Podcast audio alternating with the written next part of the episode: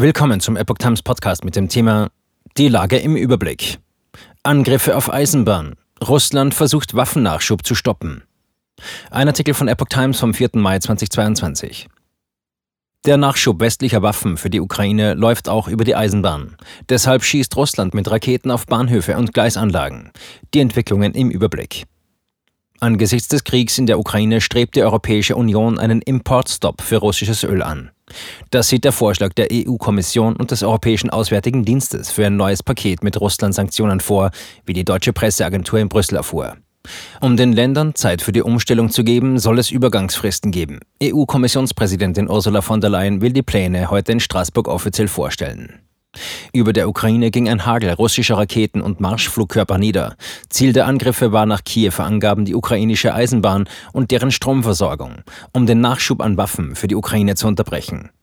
CDU-Parteichef Friedrich Merz wollte nach seinem Besuch in Kiew und einem Treffen mit Präsident Volodymyr Zelensky zurück nach Deutschland fahren.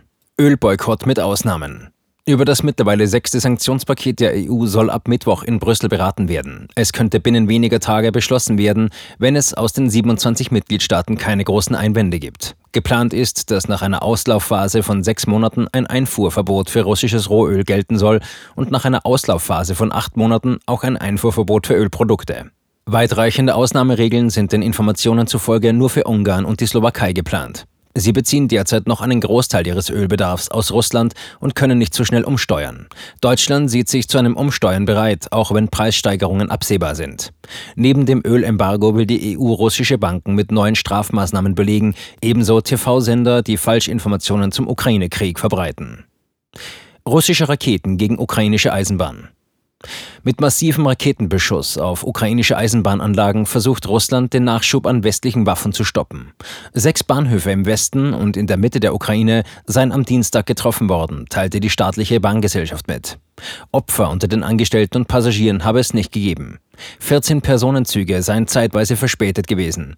Die Raketen trafen auch drei Umspannwerke im westukrainischen Gebiet Lviv und eins in den Transkarpaten an der Grenze zu Ungarn. Auch dabei ging es angeblich darum, die Stromversorgung der Bahn zu treffen. Nach Angaben der ukrainischen Luftwaffe schoss Russland mehr als 20 Raketen und Marschflugkörper auf fast alle Teile der Ukraine ab. Viele Raketen seien von Langstreckenbombern über dem Kaspischen Meer abgefeuert worden. Es war eine der schwersten Angriffswellen seit dem russischen Überfall am 24. Februar. Mittwoch ist der 70. Kriegstag. Politisch deutete Präsident Zelensky die Angriffe trotzdem als Zeichen einer Schwäche Moskaus. Offensichtlich hat das russische Militär heute äußerst nervös auf unsere Erfolge reagiert, sagte er in seiner abendlichen Videobotschaft. Ein klares militärisches Ziel der Attacken sei nicht zu erkennen. Die Russen kaschierten nur ihre Ohnmacht, weil die Ukraine zu stark für sie ist, sagte Zelensky.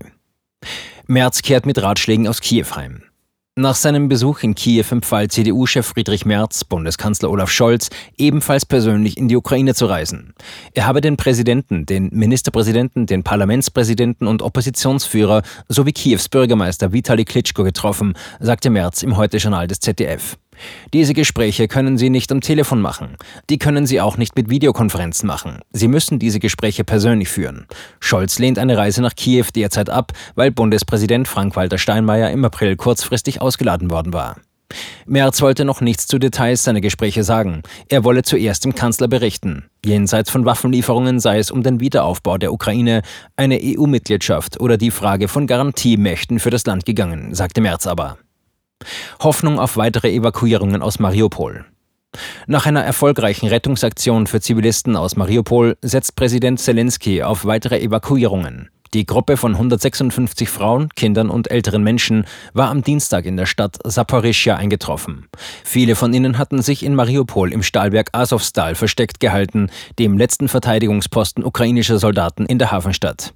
Wir tun bedingungslos weiter alles, um alle unsere Leute aus Mariupol, aus Azovstal herauszuholen, sagte Zelensky. Wir brauchen sie alle, die Zivilpersonen wie die Soldaten. Die ukrainische Seite bereite sich auf eine weitere Rettungsaktion schon am Mittwoch vor. Die Vereinten Nationen und das Internationale Komitee vom Roten Kreuz sollten dabei helfen. Das bringt der Tag. Das Europaparlament berät am Mittwoch in Straßburg über die Lage im Ukraine-Krieg. Dort will auch EU-Kommissionspräsidentin von der Leyen das neue Sanktionspaket vorstellen. Das Bundeskabinett hat auf Schloss Meseberg bei Berlin getagt und will Ergebnisse seiner Klausur vorstellen. Auch dabei wird es um die Ukraine gehen. Bundespräsident Frank-Walter Steinmeier besucht ein Nachbarland der Ukraine, das EU- und NATO-Mitglied Rumänien.